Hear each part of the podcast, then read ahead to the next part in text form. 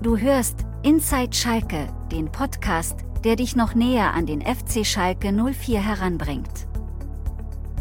Moin, mein Name ist Schalkes Opa und dies ist die 14. Folge meines Podcasts Inside Schalke.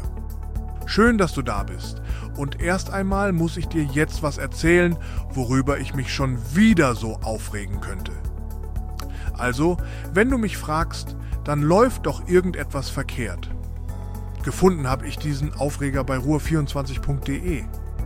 Worum es geht, ist folgendes.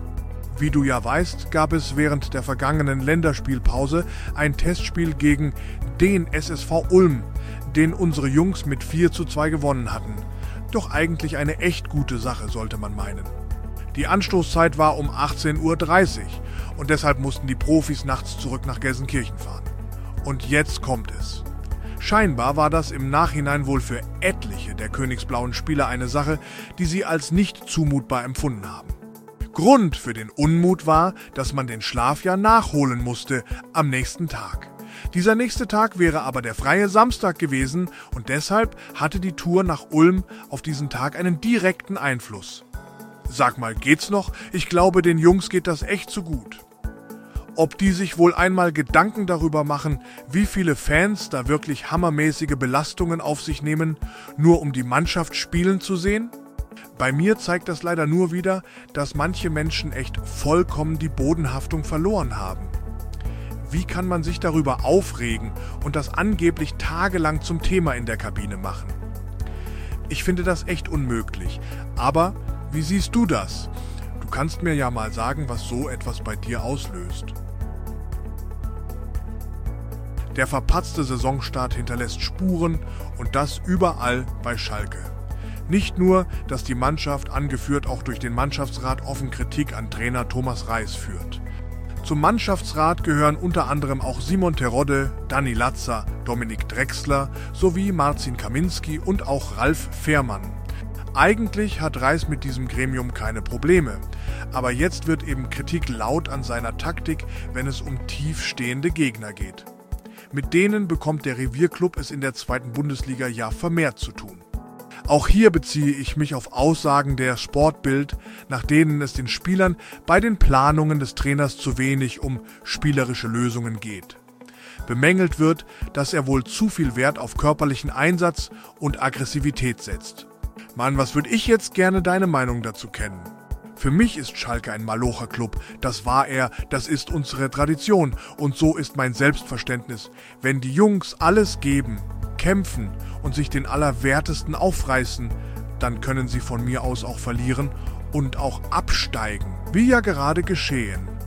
Wenn die Moral und der Einsatz stimmt, dann ist für mich alles in Ordnung, auch wenn es sportlich mal nicht so klappt. Schönspielen ist ja toll anzusehen, aber am Ende zählt für mich was anderes. Wie gesagt, für mich. Meine Meinung.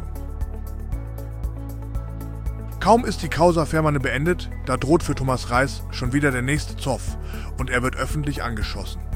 Diesmal kommt der Gegenwind von Wolfgang Sekuin, dem Vater von Paul Sekuin, den Schalke für 750.000 Euro Ablösesumme von Union Berlin holte.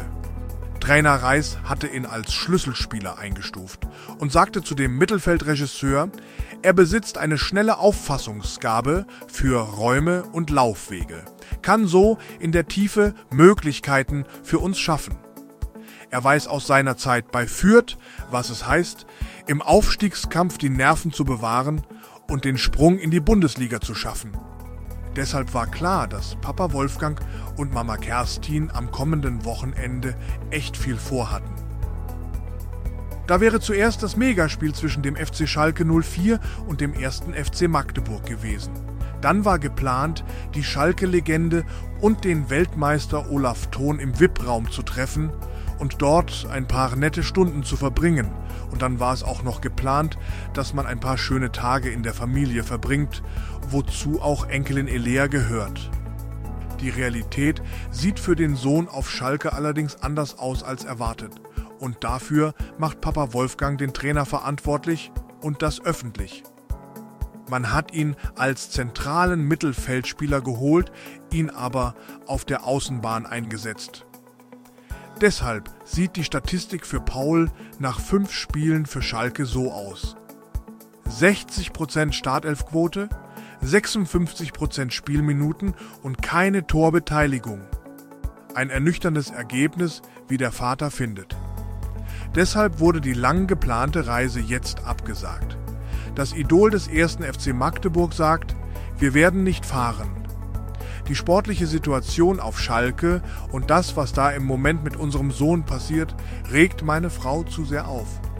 Wenn es Paul nicht gut geht, leidet sie mit.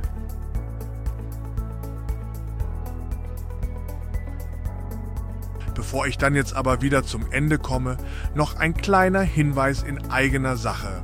Wie du wahrscheinlich weißt, ich bin von Beruf Sänger und Songwriter und wenn du mich unterstützen magst, dann wäre es echt toll von dir, wenn du meine Musik hören würdest. Das kannst du tun bei allen bekannten Streaming-Diensten oder wenn du das alles nicht nutzt, kannst du meine Musik auch über meine Homepage ganz einfach käuflich erwerben. Danke für deinen Support. Schließen möchte ich für heute dann mit einem Blick auf das Personal des FC Schalke 04. Mit Ron Schallenberg, Leo Greimel, Kenan Karaman, Thomas Kalas, Ralf Fährmann und Brian Lassme fehlen definitiv sechs Spieler im Kader, wenn wir am Samstag zum nächsten Heimspiel antreten. Ob Simon Terodde einsatzfähig ist, steht leider derzeit noch nicht fest. Aber ich persönlich hoffe einfach einmal, dass es was wird mit ihm. Nicht relevant fürs Spiel, dennoch eine gute Nachricht habe ich noch, denn es gibt Hoffnung bei Kenan Karaman, denn wie die WAZ berichtet, handelt es sich bei seiner Verletzung nicht um einen Muskelbündelriss, sondern nur um einen Muskelfaserriss. Damit bin ich am Ende für heute. Ich hoffe auf ein tolles Spiel und wünsche uns allen Glück auf, dein Schalkes Opa.